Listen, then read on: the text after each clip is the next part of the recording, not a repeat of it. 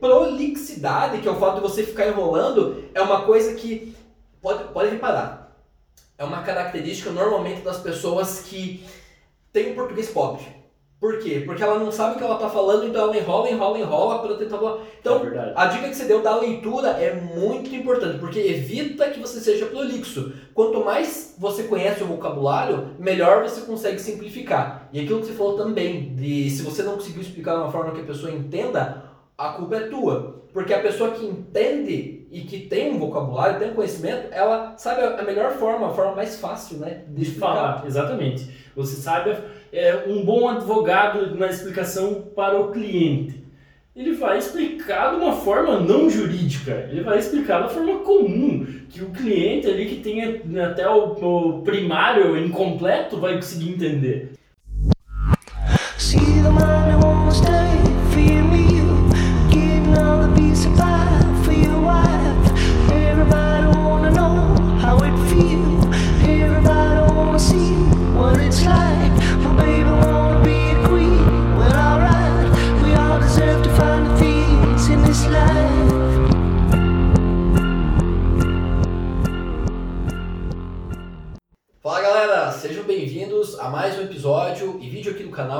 canal Advocacionando. Eu sou o Rodrigo Guerin. E eu sou o Guilherme Chocailo e aqui falamos sobre as principais estratégias para empreender na advocacia. E no episódio de hoje vamos falar sobre dicas de português para você não passar vergonha nas suas petições. Exatamente. A gente separou basicamente aqui algumas modalidades, né, alguns gêneros é, de erros que a gente comumente vê e que muitas vezes pode sair também na hora de você falar também, né, numa audiência eventualmente, mas a gente vê mais comumente nas petições. Então, para começar, conjunções. Conjunções. O que, que você diz aí pra gente? Então, conjunções são ah, aquelas palavras que você utiliza para conectar termos, né? Então, por exemplo, no início de uma, de uma oração, no, no início de um parágrafo, você vai utilizar lá normalmente uma conjunção. 90% dos casos é uma conjunção. Por exemplo, entretanto, todavia, não obstante, assim, com isso, através disso. Desarte e destarte, que existem realmente os dois termos, os dois estão corretos. Então é muito importante, eu diria imprescindível, lição de casa que eu vou deixar aqui para vocês estudar a conjunção. É uma coisa que, cara, eu aprendi, na verdade, é que eu estudava pra PF, cara. Que tinha que ah, lá, comer português. Lá que você comeu português. Foi né? lá que eu aprendi. E também na época eu tava no Ministério Público, uhum. em que a promotora ela pegava bastante no meu pé para eu não é, repetir termos, né? Então, aprender o que significavam os termos para utilizar com eficiência. Uhum. Não colocar um termo que eu não sabia o que, que era, né? Então, vamos supor, todavia. Qual que é a ideia de todavia? É uma ideia de se dar oposição, né? Você vai dar uma, uma, um efeito contrário do que você disse no parágrafo anterior. Uhum. Ela usar não obstante, né? Também é a mesma coisa. Não obstante, que, é a mesma coisa que em que pese. Em que pese, né? apesar de... Apesar de, é. Com efeito... Significou de outro, fato, né? Outro sentido, né? É, com efeitos. Vai, o, o tá que... confirmando né, o que foi dito anteriormente, né? É, é muito, é muito comum que eu veja, veja isso em despacho, né? Aí o vai ver, com efeito, ele vai pensar, o que, que faz sentido com efeito? Ele vai usar um contexto que não tem nada a ver, né? Então, com efeito significa de fato. Então, é importante conhecer o que, que significam as conjunções para não dar um sentido totalmente diferente. Exatamente. E também para a segunda dica, né? Para você evitar repetições.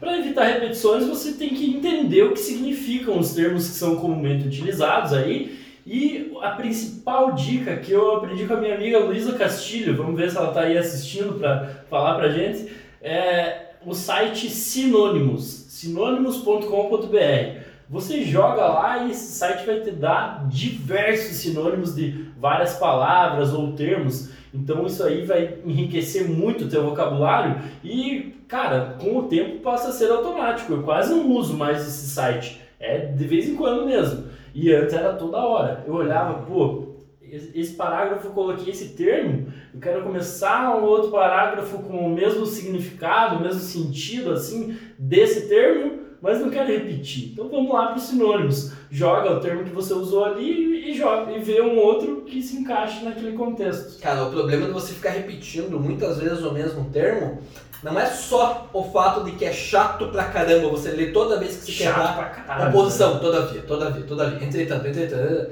assim, você vai usar só na conclusão, né? Então vai ficar usando assim, assim, assim, durante. Cada vez que você quer concluir uma ideia durante, às vezes, o mesmo tópico, mas assim, assim, assim. Sempre a conclusão. Conclusão se usa uma vez só no final do, do tópico que você está que você tá falando, né?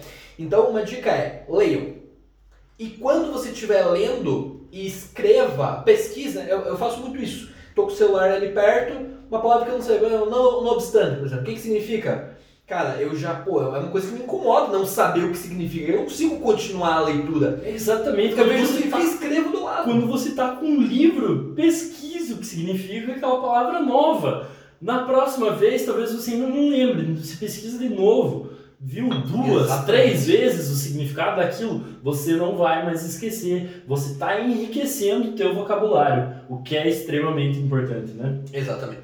E o tópico 3, então, de gênero, seriam os termos em latim. Né? É muito comum que a gente veja também, mais uma vez, em despachos e decisões, vários termos, né? Pacta sunt servanda, em albis... Conditio sine qua non... É, vários, né? E aí... Na hora falando latim aí. E na hora que a gente vai fazer a petição, é... lembra, pô, cara, eu queria é, é, falar determinado termo aqui e não lembra o que, que significa, só lembra do termo e aí acaba jogando ele ali. Cara, o que, qual que é a ideia que passa para quem tá lendo? Falta de profissionalismo, né? Total, Amadorismo. Total, total. O juiz ali, cara, às vezes você tá ali com uma petição massa, se fundamentou legal, mas um erro de português quebra tudo, né? Quebra a tua credibilidade. É igual qualquer erro que você cometa na advocacia. Um erro pode manchar muito a tua imagem mais do que 10 acertos. Então, cuidado. É, isso marca, cara, porque o português é a principal ferramenta, é a principal é, o instrumento de trabalho do advogado, né? O português, cara, é, a, é o que você está lidando Tanto escrito dia. quanto falado, né? É, você pode prejudicar o direito do cliente que você quer dizer uma coisa, você diz outra. Além de parecer ridículo. E aí, num contexto, o juiz ou o estagiário que está fazendo a pré-análise da minuta, o assessor do juiz não entendeu o que você quis dizer, por é. falta de clareza, Excelente. por você ter falhado na comunicação e prejudica o teu cliente. Você não quer que isso aconteça, né? Então estuda, lê, se prepara. Isso. O quarto tópico, então, seriam os termos comumente utilizados, que são vistos em petições, são vistos uh, em textos, né, em geral, e que você associa ele a um significado que não é o significado real dele. Por exemplo, outro sim. Outro sim tem okay. um significado que dá a entender que você está confirmando, né, alguma coisa. Não, quer dizer que você quer dizer alguma coisa contrária, né? Tipo, outro sim, outro isso, diferente. E até eu confundi aqui, né? outro sim, tipo, de outro modo, né? De outra é. forma. Parece muito isso. Parece isso, porque tá falando ou, o termo outro ali confunde, né? E qual que é o real significado? Igualmente. Igualmente. Cara, é justamente totalmente contra-intuitivo. Outro sim significa igualmente, significa se quer é, dar ênfase àquilo que você falou no parágrafo anterior. É o mesmo, é o mesmo resultado do com efeito. Você quer dizer, olha, o que eu disse aqui eu estou confirmando, às vezes com outras palavras para explicar um pouco melhor. Isso não é redundância. Isso às vezes é você querer lapidar um pouco melhor o, o, o, teu parágrafo, né? Tem que ter cuidado. Se você quiser lapidar demais, você vai acabar caindo na redundância, redundância, que é o próximo gênero. Mas eu vou dar mais um exemplo aí que esse me marcou muito. Eu aprendi quando eu fazia estágio num gabinete no juizado especial civil aqui de Nana Vitória. E é o, o exemplo de dois termos que são muito utilizados no, no mundo jurídico, né? É o de encontro e ao encontro eu nem notava, eu via aquilo nos, nos modelos, eventualmente, ia colocando aquilo nas, nas minutas ali de, de decisões, de despachos, e quando vi, veio uma correçãozinha lá, né, uma observação me ensinando o que, que é o significado. Ao encontro, eu estou indo ao encontro do Rodrigo, ao encontro de alguma coisa. É um termo que quer dizer que está de acordo. E o de encontro quer dizer choque. Choque. Então, de encontro é utilizado em situações opostas, em situações conflitantes. E ao encontro em situações que vão para uma mesma direção. É esse pequeno, essa pequena mudança ali do de para o ao é, muda totalmente o significado dessa expressão. E para finalizar, tem aquele velho bordão final das petições, né? Termos em que pede e espera deferimento. Pede e espera deferimento. Pô, eu, eu, eu fico pensando, cara, a pessoa fica repetindo isso ali no modo automático. Porque aprendeu a escrever assim, viu em algum modelo e, e vai repetindo. Não, não parou para pensar o que, que, quer dizer ali, né? Porque se você pede, você espera. Então isso é redundante pra caralho. E também elimina a vírgula. É só um detalhezinho, mas elimina a vírgula no termos em que, vírgula, pede deferimento. Não existe vírgula nessa oração. Quando você tem dúvida disso, imagine de forma falada, termos em que pede deferimento. Não tem, não existe separação nessa oração, é uma oração só. É, mais, mais um, uma coisinha que eu lembrei que, que é, passa batido e que não vai causar indeferimento, apreensão, mas mostra um maior personalismo, um maior zelo, que é a mudança do novo CPC quanto ao endereçamento, né? Que antigamente você era muito comum as pessoas falarem excelentíssimo senhor doutor juiz, excelentíssimo magnânimo. Cara, é, o novo CPC ele diz que as petições devem ser endereçadas ao juízo. Então coloca é, ao juízo de, da comarca de. Né? E, mas, mas de outra forma não está errado continuar na, na, forma antiga. Eu, pelo menos, é o que eu vi em algum lugar. Não sei. É, ó, é uma, é uma discussão. Excelentíssimo senhor doutor juiz. Você está mandando pro juiz. Pro juiz. Vai que não é um juiz, vai que é uma juíza. Ou então, não necessariamente você está. E se você não sabe, né? Não atua ali naquela vaga. É, poderia. Você coloca o A entre parênteses. Entre parênteses. O ISA entre parênteses. É, mas olha, olha só uma questão. Às vezes você está mandando, ah, vamos supor, que vara criminal de, de Porto União. E às vezes não é para vara, é, não é pro juiz da vara criminal. É pro, pro juízo, então quem vai ler primeiro. Não vai ser o juiz que vai ler. Primeiro uhum. quem vai ler vai ser quem? Distribuidor. É a primeira pessoa que vai ler a tua petição. Depois quem vai ser? Cartório. Cartório. Não, não... Faz muito mais sentido mesmo endereçar é. ao juízo. É, o juízo é todo mundo né, que engloba ali. Todo mundo que engloba o fórum ali. Perfeito. E aí vamos então para tão falada redundância. Redundância principalmente aqui no sentido de você ficar explicando, explicando de novo a mesma coisa.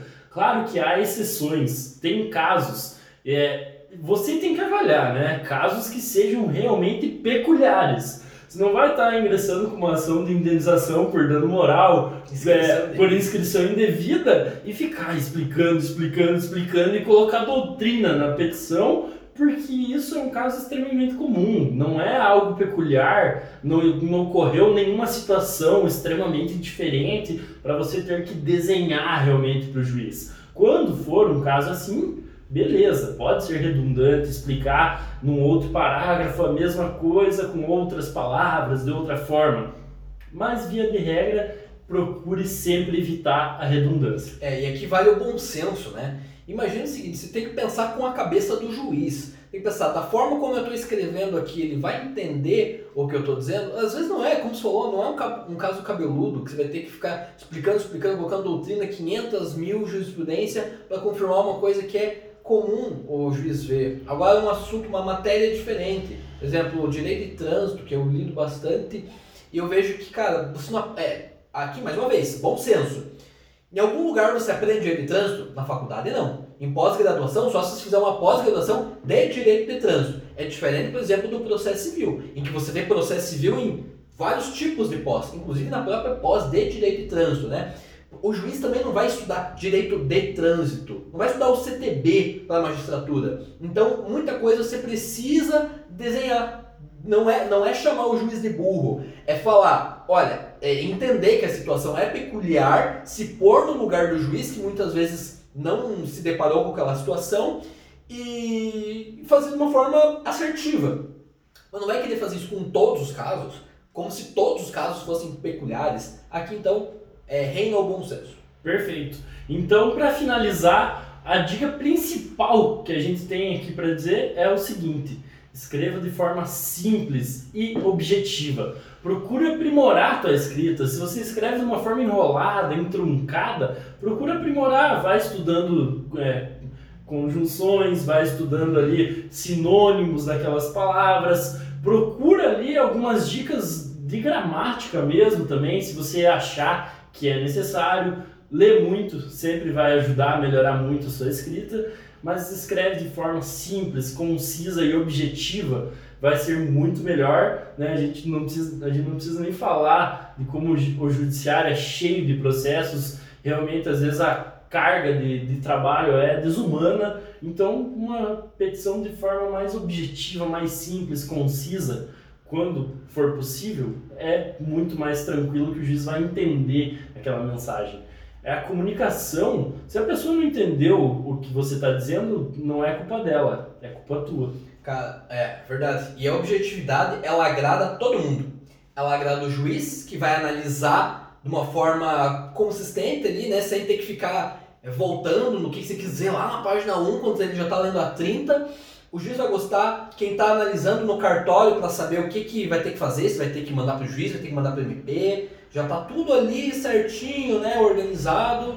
As pessoas que vão trabalhar, eventualmente, vai mandar para a Secretaria de Saúde, por exemplo. Ele precisa entender também o que está acontecendo, às vezes, no caso, para uh, ah, poder saber o que ele vai precisar fazer. Perfeito. Se você coloca um monte de coisa enrolada, cara, você vai prejudicar todo mundo, inclusive o teu cliente, que às vezes vai ter o, o direito não reconhecido, porque você escreveu às vezes coisas que você nem sabia que você estava escrevendo, ou porque demorou demais, ali o processo, tanta coisa que você colocou, às vezes o juiz não entendeu, o assessor não entendeu, aquele processo ficou enrolado, fica muito mais difícil de sair a decisão. E outra coisa. Por falta de clareza, de objetividade. Exatamente. Prolixidade, que é o fato de você ficar enrolando, é uma coisa que.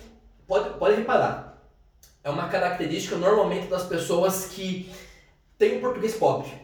Por quê? Porque ela não sabe o que ela está falando, então ela enrola, enrola, enrola para tentar falar. Então, é a dica que você deu da leitura é muito importante, porque evita que você seja prolixo. Quanto mais você conhece o vocabulário, melhor você consegue simplificar. E aquilo que você falou também, de se você não conseguiu explicar de uma forma que a pessoa entenda, a culpa é tua. Porque a pessoa que entende e que tem um vocabulário, tem um conhecimento, ela sabe a melhor forma, a forma mais fácil, né? De, de falar, exatamente. Você sabe, é, um bom advogado na explicação para o cliente. Ele vai explicar de uma forma não jurídica, ele vai explicar da forma comum, que o cliente ali que tem até o, o primário incompleto vai conseguir entender. Né? Dica bônus agora também, eu, essa me veio na cabeça enquanto o Rodrigo estava falando Separe a petição por tópicos, vai facilitar para todo mundo que for ler aquela petição, principalmente o juiz que você quer convencer.